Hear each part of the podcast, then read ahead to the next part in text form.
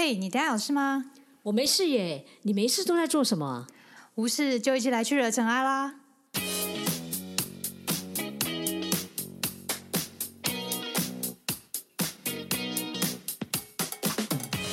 我是 Doren，我是 Sandy，欢迎来到无事惹尘埃。大家好，我是 Doren。大家好，我是 Sandy。嘿，我们又来到了有人问问题的时间了。对，今天我们收到一个来信，他问说，他如果想要推荐别人吃素，请问要如何获得到亲友们的认同？哦，这个真的是，就是我觉得某种程度他是在问如何去说服别人了。对，因为我们常常都在讲推荐别人吃素嘛，嗯，所以要怎么样去认同？所以我想要问你，你那个时候吃素，请问是有人说服你吗？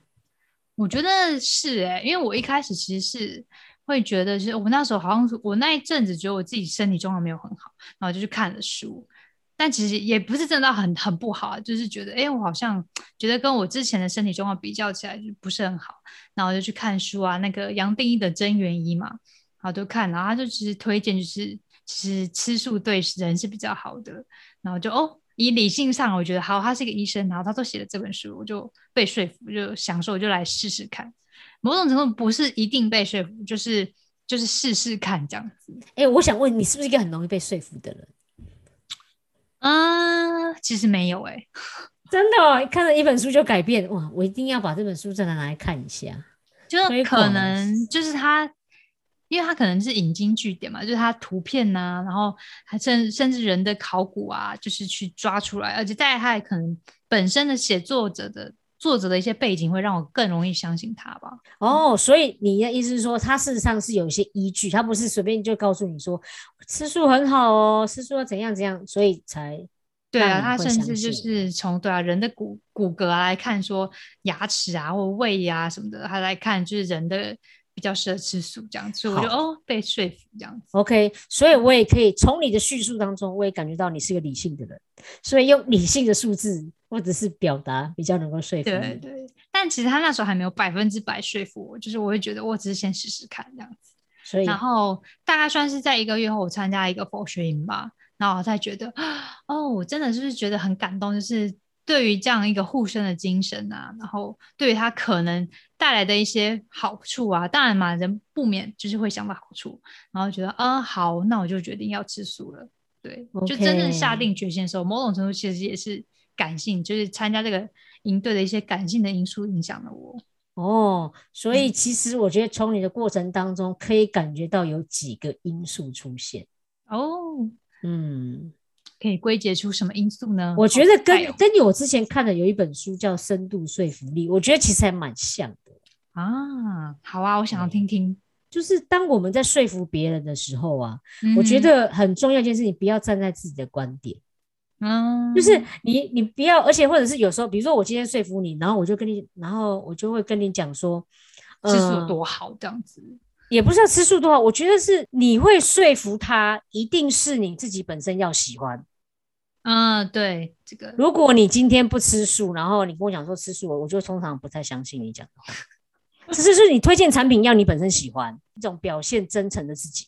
嗯哼哼，因为它里面其实有讲到，有时候不是你讲的多天花乱坠，可是你会知道，像我有时候听到别人跟我讲的时候，你是会有感觉到他喜不喜欢。啊，那个热情是骗不了人的，所以我会觉得说，有时候你不要用放在我一定要说服别人。是当你今天我刚刚讲吃素嘛，如果你真的喜欢吃素或者的好处，你跟他分享的时候，我觉得你的热情是会感动他的。嗯，也不要去想那些很多的一些，嗯，你觉得他 care 什么？然后或者是比如说，或者是会讲一些说吃荤的会怎么样啊，或害会有坏处啊什么的。我觉得其实。嗯，不一定要去讲这些，就是你只要讲你就是得到了喜欢的好的东西这样子。不过你刚刚讲这个是下一个特质，就是我先拉回来，就是你刚刚讲的，所以它里面也有说到啊，这个因为你如果上所有的简报课啊，上所有的说服，一定会跟你讲一件事情：说故事胜于说道理。那真的，对你一定要把你自己，我觉得最好方法就是把你自己的收获你的改变，像你刚刚跟我讲你的改变行为，我就听起来，嗯，好像挺有道理的哦。然后你就会觉得，哎，我也可以试试看。对，就是可能就是会有一个事情经过，或者是怎么样这样子。所以就好像我记得那时候他们也有说，有人要说服我那时候要吃素，他就跟我说，你知道你吃素啊，可以啊，比如说减少砍多少树啊，或者是省多少水。你知道我那时候真的比较没有感觉。哦，可是我上次就是听到那个，我我之前不是跟你分享我另外那个朋友运动的事情，嗯嗯，跟你一样，他就说他运动的状况很好，嗯哼，然后他就真实的表现出他的状况，我就觉得那个马上就说服我了。啊，因为你其实你好像对这个部分会比较就是会比较关心的，就是你的运动表现啊，或者是就是身体体质的部分的话，他其实这部分刚好打中你这样子。对，所以我就会觉得，其实说故事一定比说道理好了。这个也是，因为我们像我们自己在演讲的话，我们也一定会先说故事，再说道理。而且那个比例有时候是故事偏长，道理一点点就可以嗯嗯，对，这就是为什么就是中国的那个四大小说都是很很有名的，就是很多故事性这样。你每次想到都是故事，真的真的，因为大家都记得。对啊。他讲什么你都不记得，但是中间的故事你就会记得。对啊，那像你刚刚讲的那个，就是不要跟人家讲说你为什么吃素，你知道你就在伤害动物吗？你知道你就是怎样怎样怎样，然后好像好像责怪别人，就是像你你刚刚说不要去说这个的坏话。我觉得他就是他在这本书里面有讲到一个慷慨的特质，就是你要有正面特质跟说好话，嗯哼，你要能够称赞他，对。我觉得正面特质真的蛮重要的，嗯，因为你让人家讲的是说啊，天哪，你好像责怪我，所以我吃素是怎样，不行吗？没有，那那人家就不喜欢啊。所以有时候你称赞他，比如说他可能跟你吃素的时候，你觉得哎，你感觉他气色是真的比较好，嗯，对。所以我就觉得这个就是可以多夸赞。其实工作上也是这样哎，嗯嗯，对啊。所以工作上你有什么例子吗？嗯，举一个例子哈，比如说我的下属有时候他们不想要做这件事情，又或者是你想要派他们去做一个培训，对不对？嗯。可是他们心里就会想说，拜托，工作都做不完，还去什么培训呢？嗯，对。可是那个时候你就不能这样讲，你一定跟他讲说，其实我很看好你，啊，觉得你里面呢有这个特质，嗯，那我就觉得你这个搭配这个特质还差了一点点的一些能力，比如说可能是分析状况可能还不太好。嗯嗯，所以呢，要不然你不要去上上分析能力，我觉得你会比较有机会，因为比如说，我现我可能想要去龙升你做店长，可是这块能力可能要提升，因为觉得我现在称赞你，嗯，然后鼓励你那个方向，他会觉得，哎，你好像是关心我，哎，所以你叫他去，他会比较愿意去。嗯嗯，我觉得这好像不止正面特质，也是有一种说好话的一个一个方式，哎，对啊，所以这个真的就是这样啊，就是你在我觉得说话的艺术真的蛮重要的。嗯哼哼，一个是自己的特质，一个是你跟别人互动的时候，你给别人的一些称赞，这样子。对啊，所以呃，就是除了刚刚我们讲这之外，我觉得还有一个很重要，同理心啊。对，就是别人虽然说他吃吃不吃素这件事情，其实我觉得都还是毕竟是放在他身上。嗯，那你也不要因为这件事情跟他闹起来。然后你有时候是这样啊，你知道有时候那些很很重的人，就是对于吃素这件事情很重的人，看很重，真的很重。然后还有就是多给别人尊重，嗯，像我就记得在刚开始，我曾经认识过一个吃素的，而且他吃完完全全非常纯素哦，嗯，非常非常的素的一个人。那时候呢，我们那时候他在煮的时候，我们就想说，哎，那我拿这把刀给你，他就说不行，已经碰过荤食。我心里想说，不然你是想怎样？在这个时候点就只有这样子刀，不然你要你想要怎么样？所以我就会觉得说，其实有时候你还是要懂得去尊重别人，然后在对的时间的时候，我觉得你要会说话了。我觉得这个也很重要。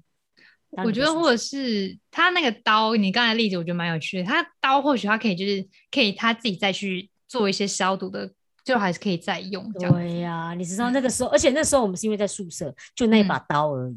嗯，对，因为他讲这句话，你会觉得啊，好啦，我想帮你而已嘛，好吗？就是，所以你就这样，那他真的时候就没有打动我想要吃素啊，因为他就是有点让你就是分隔了，就是你跟我是不同类，就是就是不要这样子。但我觉得同理心就是其实就是找出共同点，我觉得共同点就是我们都需要用这把刀，那我可以。用另外的方式做处理，我还是可以使用这把刀这样。对啊，类似像这样，我就觉得有时候不要太，我觉得在适当的时间做适当的事很重要。我有时候去赶火车或赶高铁，我最怕就是遇到那种来问卷的那种人。哦，那些会常常在。火车站，我每次都觉得我的脸上看起来就是写着我要赶车，请你不要再问我问题。所以有时候不是我对他不好，是你知道你要在对的时间点去做对的事情。嗯，对。但我觉得某种策略他们好像是也是故意这样的，就是因为觉得你很赶，然后就你可能会说好了好了，就帮帮他弄弄，然后就没有我会没有我会发火。哦，对，有些人是。真的是很理性的，有些人就是会感性说啊，帮你填一填，然后就发现就落入他的陷阱，就是哎。不过你说这一招我倒是真的没想到，还挺有趣的。嗯，搞不好有可能。对，就是赶嘛，很匆忙啊，然后你做一做，然后就就是可能没有经大脑这样子。对，但是通常比较不会啦。你看那个电话，不是每次都那个电话行销吗？啊，因为当你在很忙的时候，我觉得你要一定要问人家一句话，说下方方便讲电话？嗯，但大家通常听到这句话，也就直接否决你，所以他们现在都不问了。啊，对对，也是蛮厉害的啦。但但是我是觉得你要，但通常这种人也不会听到，所以我还是觉得真的要说服别人，也还是要尊重啦。嗯，对，我觉得刚才那个要不要问那个现在有没有空，可能适合在不同的情境，真的就是你最对的时间，你要问对的事情。没有错，所以这个就是一个方式。然后再来就是，我觉得真正说服，还有这也是我们自己在做的事情。因为我们像我做业务，有时候常常说服人家，你真的还是要去磨练自己的技术。然后我觉得不断的去练习它。嗯，因为我觉得毕竟有时候说服这件事情，其实在工作当中很多地方都可以运用到。对，就是我觉得某种程度每天都是在有一种某种程度的说服，不管是说服自己或说服他人。真的是真的，所以这个就是一个方式。然后我觉得还有一个很好的方式，这是我最喜欢看那些电视节目。你知道，有的人很会说服别人，很会说故事。嗯，电比如电视上，像最近有一个叫《谁与争锋》，他也是在讲说话。然后以前有那个，就是大陆那时候有一个节目，就是专门在说话的。什么？嗯，什么？你说辩论吗？还是蔡康不是蔡康永有趣的那个吗？他不，他不是辩论，嗯，他是，嗯，他他就是一个有点像是演讲，比如说八分钟或者十二十几分钟的演讲。因为那个时候我记得我们台湾是因为刘轩呐，嗯，他超会说故事。哦，了解。然后，所以我就会觉得是说，你有时候看他们怎么说，嗯。比如说像刚刚讲刘轩，他其实在最后那一集得到冠军那一集讲的那个寿司的故事，超感人的。整个故事里面全部都在讲那个故事，只有那后面一个点，可是超具有说服力。我真的觉得有时候故事也是经过组织特别去组织出来的。对他那个是，我觉得刘轩很会设计故事出来的点。嗯哼，对。所以听你讲，就是他找到一个模范，就是可以模仿的一个方式，或者是找到。鼓励自己的一个典范，这样子没有错。我最近觉得有很多人真的很会说故事，尤其像 YouTube 上，你真的可以看到好多人。对，而且我觉得现在网络发达嘛，那个 TED Talk 就是 TED 演讲，其实好像蛮多都可以。你有兴趣，你都可以找到类似的人在说这样的一个内容，这样子没有错。所以这时候大家就可以看到，是说，当你从他们身上学来的时候，你会发现，有的时候并不是他真的很会说话，或是技巧很厉害。嗯，然后你会发现是他们身上有时候他们真的想要做的事情，然后或者是他讲的内容其实是帮助你，那我就觉得你就会有感受。嗯，其实跟你去买东西也一样，就是你会知道哪一些人事实上是想要赚业绩，哪一些人是帮你想。嗯，对，就是因为现在商品这么多嘛，你要怎么说服消费者去买你的东西，也是一个就是一个行销的一个很重要的一个。能力的对，其实我有时候在买的时候，我会看一个点呢。如果他会说我不好的地方，我反而比较相信他。哦，他现在跟你点出问题，但是就是他帮你解决这样吗？也不需要解决，比如说买衣服好了，嗯，就是衣服，有的人你知道，他那种硬要推销你，就是告诉你哇，你穿的每件衣服都很好看，明明就怎么可能？这听起来就是很很很大众化，对，很 sale。可是有一些人，我觉得。像我之前就遇到一个，我后来很喜欢跟他买，是因为他都会跟我说这件衣服不适合你。哦，对他就会告诉你说，因为你就会觉得，哎，他是会不是因为要做生意，嗯，对，所以你就发现，当他内心是为了你的时候，你就其实是比较容易说服他的。哦，真的就是。正面特质跟说好话这个这个部分，这样。然后是，我觉得你要说说好话，但是你也不要说不好，就是谎话啦。我就觉得真的不好，或者是你觉得有什么，你就可以跟他说。比如说我刚刚讲吃素，你就讲说，哎，你最近气色是不是看起来有点没有好？是不是太累？